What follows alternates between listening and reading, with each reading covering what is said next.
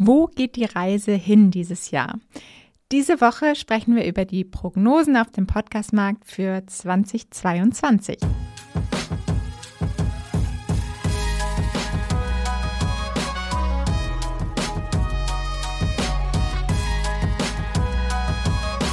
Podcast Marketing Club. Ja, erstmal natürlich frohes neues Jahr. Ich hoffe, ihr seid richtig gut reingerutscht und startet jetzt voller Energie in das neue Jahr.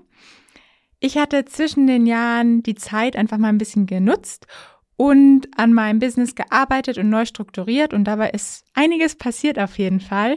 Ich habe zum einen eine neue Firma in Wien gegründet. Ich bin ja Ende letzten Jahres nach Wien gezogen, habe jetzt hier auch meine Firma gegründet hab heute auch waren wir das erste Mal in einem neuen Coworking Space, den wir gefunden haben, der auch hier direkt bei uns um die Ecke ist und wir sind super happy. Der ist echt richtig cool und da werden wir uns jetzt wahrscheinlich einquartieren und dann auch so ein bisschen unter die Wiener Startup-Szene mischen.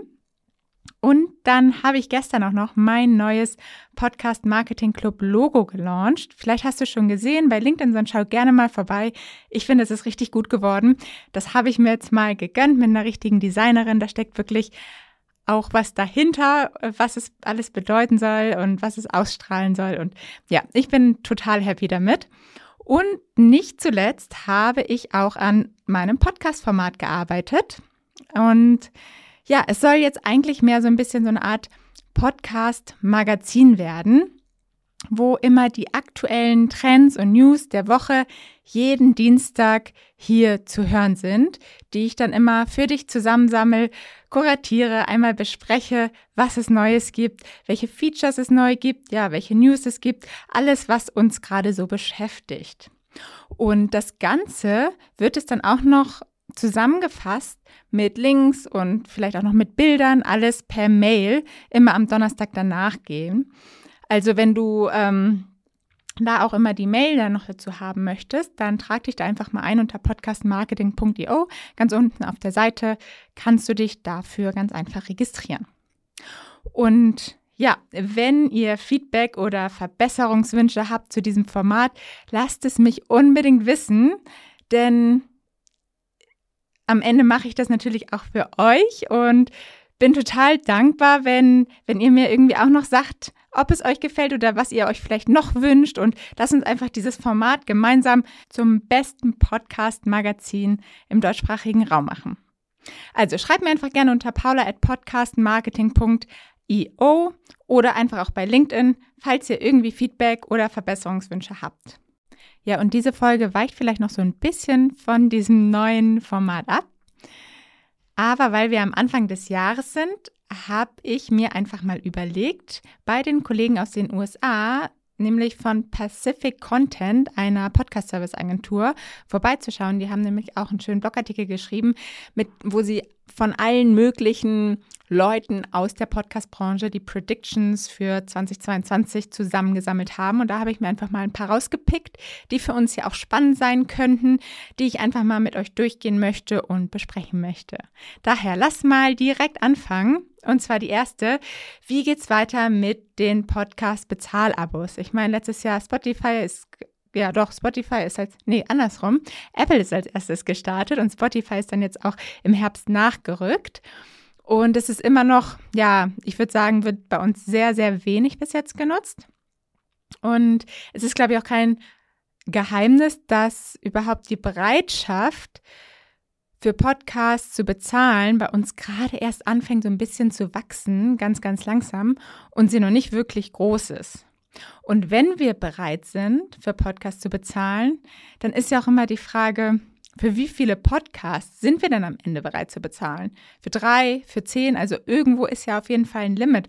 Und wenn wir uns dann einfach mal im Gegenzug Netflix angucken oder Spotify und die ganzen ähnlichen Formate oder Plattformen, dann fragen wir uns halt auch irgendwann, warum sollen wir jetzt für einzelne Podcasts so viel bezahlen wie im Monat vielleicht genauso viel, wie wir jetzt für eine riesige Bibliothek von Musik oder von Filmen bezahlen. Und daher liegt die Vermutung hier nahe, dass sich auch mehr und mehr Podcast-Netzwerke herauskristallisieren werden, so dass du eine Sammlung von Podcasts hast, die du am Ende bezahlst, dass du halt nicht mehr für jeden einzelnen bezahlst, sondern irgendwie für eine ganze Sammlung. Dazu kommt noch, dass vermutlich nur ein Bruchteil der Podcaster überhaupt ihre Podcasts hinter Bezahlschranken stecken wird, weil das Ziel, vielleicht ist es ja bei dir auch so, das Ziel ja ganz häufig in erster Linie der Reichweitenaufbau ist und überhaupt ja Reichweite zu gewinnen und in die Sichtbarkeit zu kommen und die Monetarisierung spielt da eher nur so einen Nebeneffekt, der vielleicht noch ganz schön ist. Und wenn wir aber hinter einer Bezahlschranke stehen, dann wird es natürlich schwierig, damit dann auch noch Reichweite aufzubauen.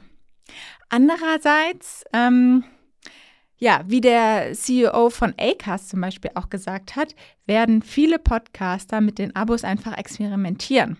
Denn man muss ja auch nicht seinen ganzen Podcast hinter eine Bezahlschranke packen, sondern man kann einfach auch Bonus-Content noch zusätzlich hinter eine Schranke setzen oder vielleicht auch den werbefreien Content, weil Werbung natürlich auch mehr und mehr kommt.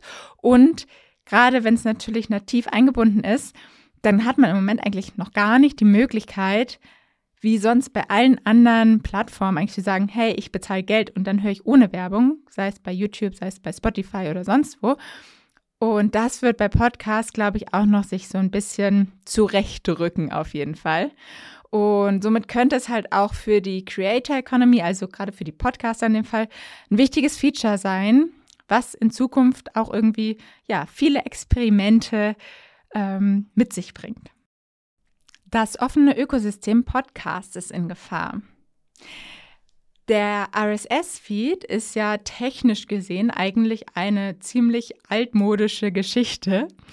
Aber das Schöne daran ist, dass er eben plattformunabhängig funktioniert. Wenn du deinen Podcast RSS-Feed der Öffentlichkeit zugänglich machst, zum Beispiel bei deinen Hoster, ähm, ja, dann kann, dann kann man ihn auf Hunderten von Apps in der Regel hören, weil sich einfach alle Plattformen, alle Apps sich über den RSS-Feed deinen Podcast rüberziehen können.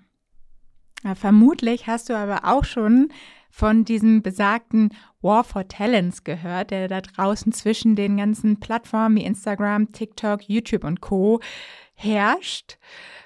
Und da geht es ja genau darum, dass alle Plattformen die erfolgreichsten Creator für sich gewinnen wollen und dass der Content dieser Creator auf diesen Plattformen veröffentlicht, veröffentlicht wird, damit wiederum mehr User auf diese Plattform kommen, weil da halt die tollen Creator sind. Und somit natürlich auch wieder alles monetarisiert werden kann. Und beim Podcast haben wir auch schon einige exklusive Deals über die Bühne laufen sehen. Also siehe allein schon Spotify, Gemischtes Hack, Quest und Flauschig, Joe Rogan, das sind alles schon ältere Sachen, aber da ähm, gibt es neuerdings ja auch schon immer mehr. Ähm, sehen wir einfach, es gibt auch immer mehr diesen exklusiven eigenen Content von unterschiedlichen von, ja, von diesen ganzen unterschiedlichen großen Plattformen. Apple zum Beispiel hat ja jetzt auch relativ spät, aber jetzt auch angefangen mit exklusiven eigenen Formaten. Jetzt gerade im Januar wird auch Wild Things starten über die Magier Siegfried und Roy, diese ganze Geschichte.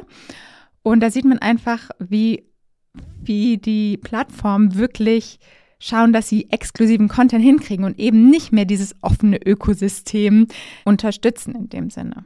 Und dann gibt es ja auch zum Beispiel noch Netzwerke wie Podimo, die die Podcaster mit einem größeren Gewinnanteil locken, wenn sie nur noch exklusiv dort zu hören sind.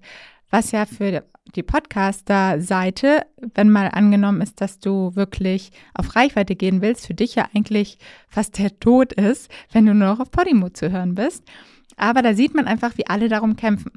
Und Pacific Content sagt hier so schön, am Ende ist es halt wichtig, dass du deine Hörer kennst und dort zugänglich bist, wo sie dich hören wollen. Und sie weisen dir am Ende meistens den Weg. Und daher ist es wichtig, auf deine Hörer und Hörerinnen in dem Fall zu hören. Ja, ein weiteres Thema, was ich selber sehr gut beurteilen kann, Marketing für deinen Podcast wird immer wichtiger. Allein schon, dass ich immer mehr Anfragen auch dazu bekomme. Aber es ist einfach, es hat sich ein bisschen verändert. Die Zahl der Podcasts steigt ja eigentlich täglich, auch wenn immer wieder viele Leichen dabei sind, die relativ schnell wieder aufgeben, sind halt auch immer wieder richtig gute Schätze dabei. Und dementsprechend ist es halt nicht mehr so einfach, mit seinem Podcast in die Sichtbarkeit zu kommen, wie es vielleicht noch vor drei oder fünf Jahren war, wo man einfach mal starten konnte und dachte, mal gucken, was passiert. Und dann ist es irgendwann total durch die Decke gegangen.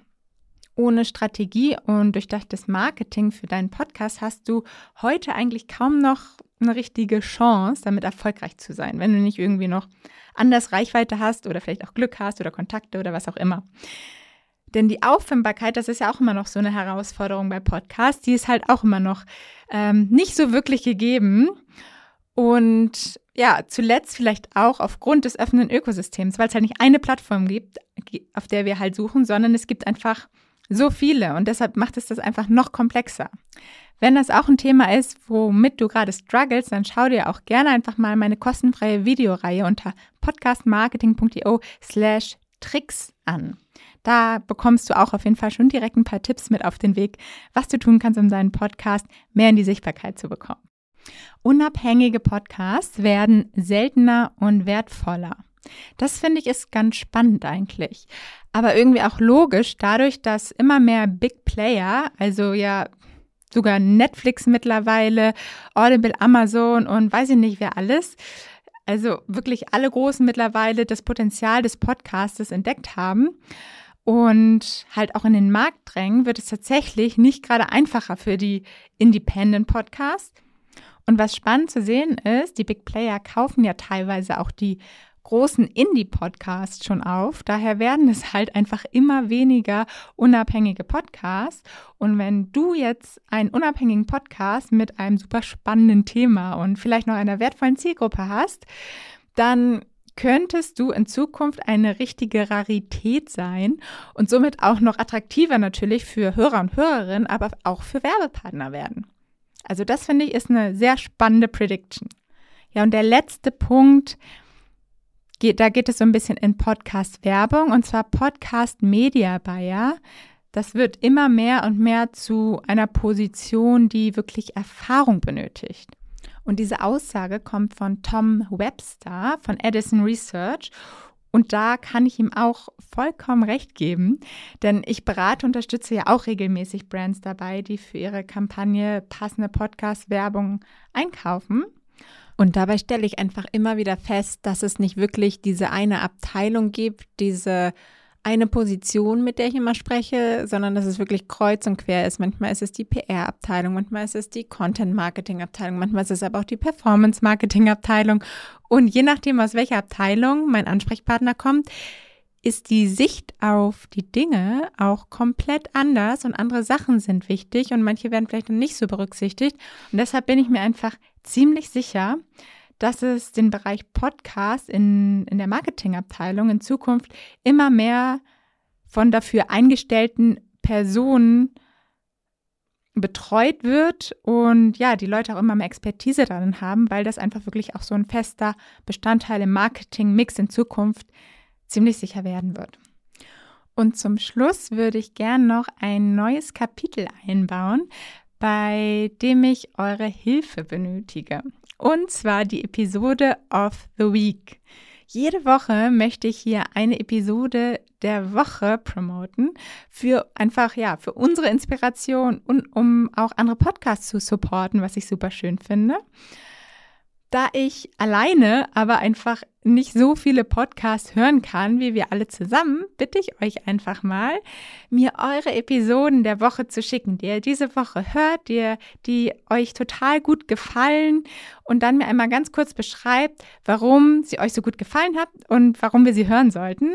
Und schickt mir das gerne einfach unter paula at podcastmarketing.io zu und dann werde ich sie in der nächsten Episode direkt promoten. Da freue ich mich total auf eure Inspiration und hoffe, dass ihr mir da fleißig was zuschickt. So, und wer die Zusammenfassung und die Links zu den Quellen dieser Folge gerne nochmal schriftlich hätte, kann sich gerne einfach unter podcastmarketing.io ganz unten auf der Seite dafür eintragen. Habt einen tollen und aufregenden Start ins neue Jahr.